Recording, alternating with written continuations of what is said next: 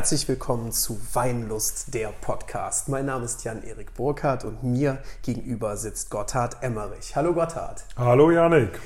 Gotthard, in der aktuellsten Folge unseres Podcasts wollen wir einmal das Thema Weintrends beleuchten. Mittlerweile ist Wein nicht nur ein Genussmittel, nicht nur ein Nahrungs- und Lebensmittel, nein, es ist auch Lifestyle.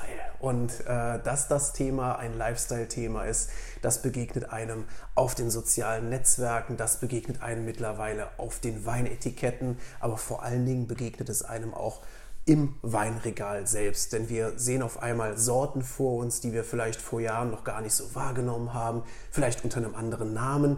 Und dieses Thema würde ich gerne mit dir beleuchten, Gotthard. Mir ist aufgefallen, dass zwei Weinsorten gerade in den letzten Jahren ziemlich nachgefragt werden. Und zwar sind das der Weißburgunder und der Grauburgunder. Könntest du uns was zu diesen beiden Sorten sagen?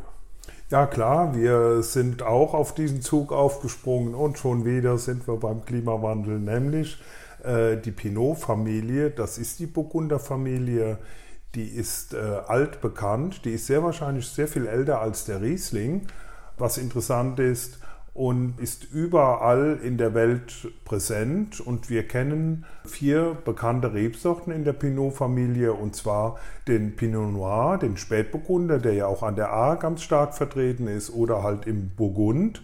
Dann der äh, Pinot Blanc, der Weißburgunder, der Pinot Gris, Pinot Grigio, Grauburgunder. Früher hieß er mal Ruhländer hier in Deutschland. Und seit einigen Jahren weiß man erst, dass der Chardonnay, diese uralte und ganz bekannte Rebsorte, auch Pinot-Gene hat. Und die sind alle recht bekannt und viele sagen schon, wenn sie in Urlaub sind, man fährt ja heute in der ganzen Weltgeschichte rum, wenn ich irgendwo Wein angeboten bekomme, mit einem Pinot macht man nichts verkehrt. Er ist bekömmlich, er ist weich, er ist gehaltvoll, er ist ein toller Essensbegleiter. Aber als Riesling-Winzer und Riesling-Freund muss ich doch ein Aber sagen. Die Frucht eines Rieslings, das kann er nicht. Das kann die ganze Pinot-Familie nicht. Aber sie können schmeicheln, sie sind elegant und fangen wir da mal an bei dem äh, Weißburgunder und Grauburgunder, also der Pinot Blanc und der Pinot Gris, Pinot Grigio. Sie sind sehr gehaltvoll, sie werden ausgesprochen äh, weich und trotzdem breitschultrig hier am Mittelrhein. Also man hat einen ganzen Mund voll Wein, wenn man ihn schlürft. Er zwickt und beißt nicht, wie das ein Riesling tun kann. Wenn man Gäste einlädt und man weiß nicht, was die gerne trinken, macht man eigentlich mit dem Pinot auch nichts verkehrt. Es ist so everybody's darling. Aber wenn man sie länger hängen lässt am Rebstock und er kommt auch sehr gut mit dem Klimawandel zurecht, dann gibt das ganz hochwertige, elegante und kräftige Weine. Es kommt aber jetzt wieder ein Nachteil. Ein Riesling, wenn der in diese Richtung geht, animiert zum Weitertrinken. Und bei einem Pinot sagt man auf einmal, jetzt ist gut, ich bin voll oder ich bin satt diese Animation, Pinot bis zum Ende oder auch die Flasche ganz leer zu trinken, ist oftmals nicht da, weil er zu kräftig wird, aber trotzdem spannend und elegant. Würdest du dem Weinlaien nochmal erklären, wo der Unterschied nun zwischen dem weißen und dem grauen Burgunder liegt? Ist das die Machart? Ist das die Abfüllung? Wie kommt es da zu diesem vermeintlichen Farbunterschied? Ja, das Schönste ist eigentlich, wenn der Weinfreund das schon im Weinberg sehen würde, weil da ist der größte Unterschied. Der Weißburgunder ist eine grün-gelbe Traube. Grauburgunder ist eine so eine rötliche, alt-rosafarbene Traube. Man hat fast den Eindruck, er hat einen Schimmelbelag. Und wenn man den Grauburgunder länger auf der Maische stehen lässt, bevor er gepresst wird, dann wird er auch goldener in der Farbe, also er ist intensiver in der Farbe und ein Weißburgunder als Wein ist hell. Manchmal als ganz junger Wein ist er sogar fast wässrig, also ein ganz zartes, helles Gelb. Das passiert einem beim Braunburgunder nicht. Der ist schon farbintensiv, weil er halt diese Farbstoffe in der Schale hat. Wenn man ihn dann probiert, dann merkt man auch, der Grauburgunder, ich drücke das gern so aus in der Weinliste, der hat einfach mehr Bums Man kann ihn länger am Stock hängen lassen, damit er höhere Öchsegrade bekommt. Sprich, er hat nachher auch mehr Alkohol im Wein und das steht ihm sehr gut. Dann wird das ein ganz, ganz eleganter Vertreter, mit dem man sich beschäftigen kann. Den genießt man, den riecht man, äh, den schaut man sich im Glas an und hat ein äh, tolles Essen dazu. Äh, das ist schon klasse beim Grauen Der Weißburgunder wird eher ausgebaut als leichterer Trinkwein er ist immer bekömmlich, weil er wenig Säure hat und manchmal hat er sogar so etwas äh, nussige Noten, was man bei einem Riesling überhaupt nicht kennt. Aber wie gesagt, das Obst eines Rieslings geht ihm völlig verloren. Und trotzdem ist er mindestens genauso spannend wie ein Riesling. Unsere Überschrift für diese Podcast-Folge war Trendweine. Ähm, jetzt haben wir da noch so einen herausgearbeitet, das ist der Blanc de Noir. Ähm, dieser Blanc de Noir ist auch äh, stark nachgefragt in den letzten Jahren. Könntest du uns dazu noch ein bisschen was erzählen? Das mache ich besonders gerne, weil unser Blanc de Noir ist eine Rarität.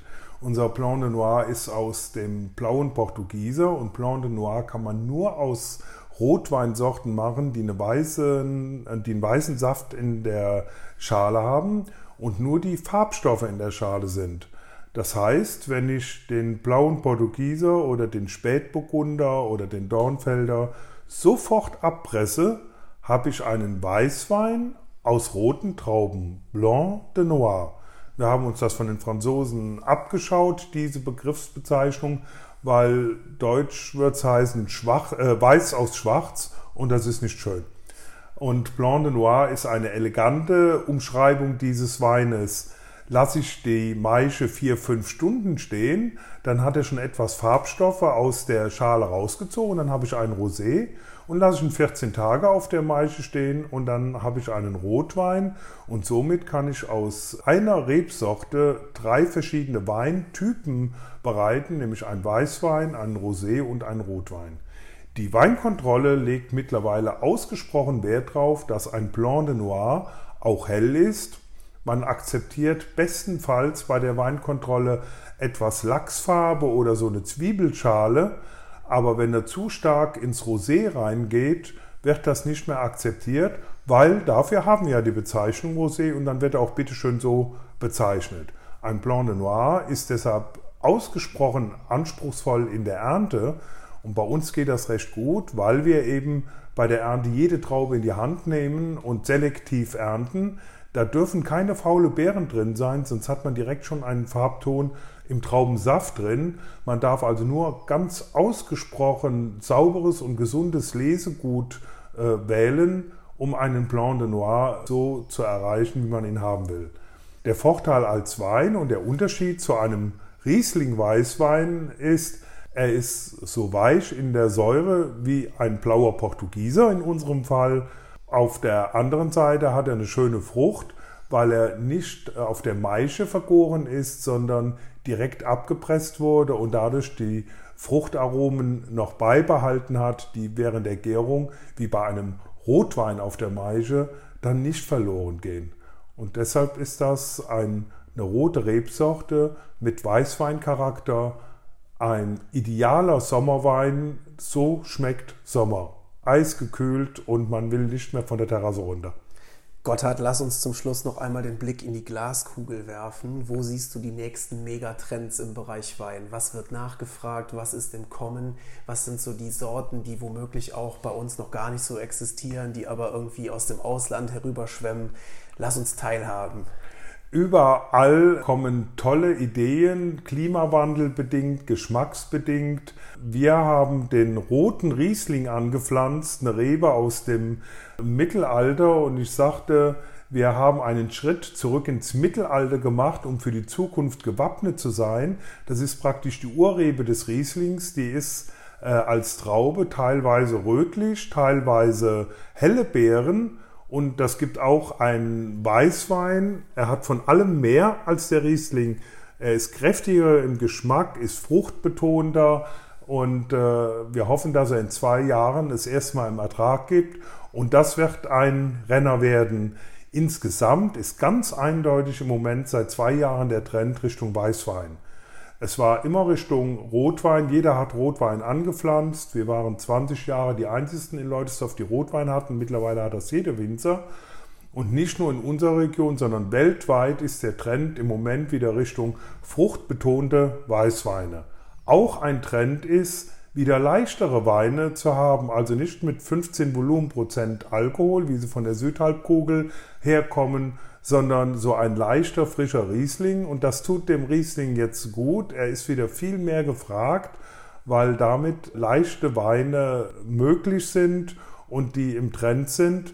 Interessanterweise erreichen wir damit viele extrem junge Leute. Das habe ich nie für möglich gehalten, dass wir nur mit dem Kulturgut Wein solche Schwenks hinlegen können und mal gerade über zwei Generationen die Kunden verjüngen könnten, nicht in 20 Jahren, sondern in vier, fünf Jahren, wo sich heute plötzlich 20-Jährige plus für Wein interessieren und wie die sich dafür interessieren.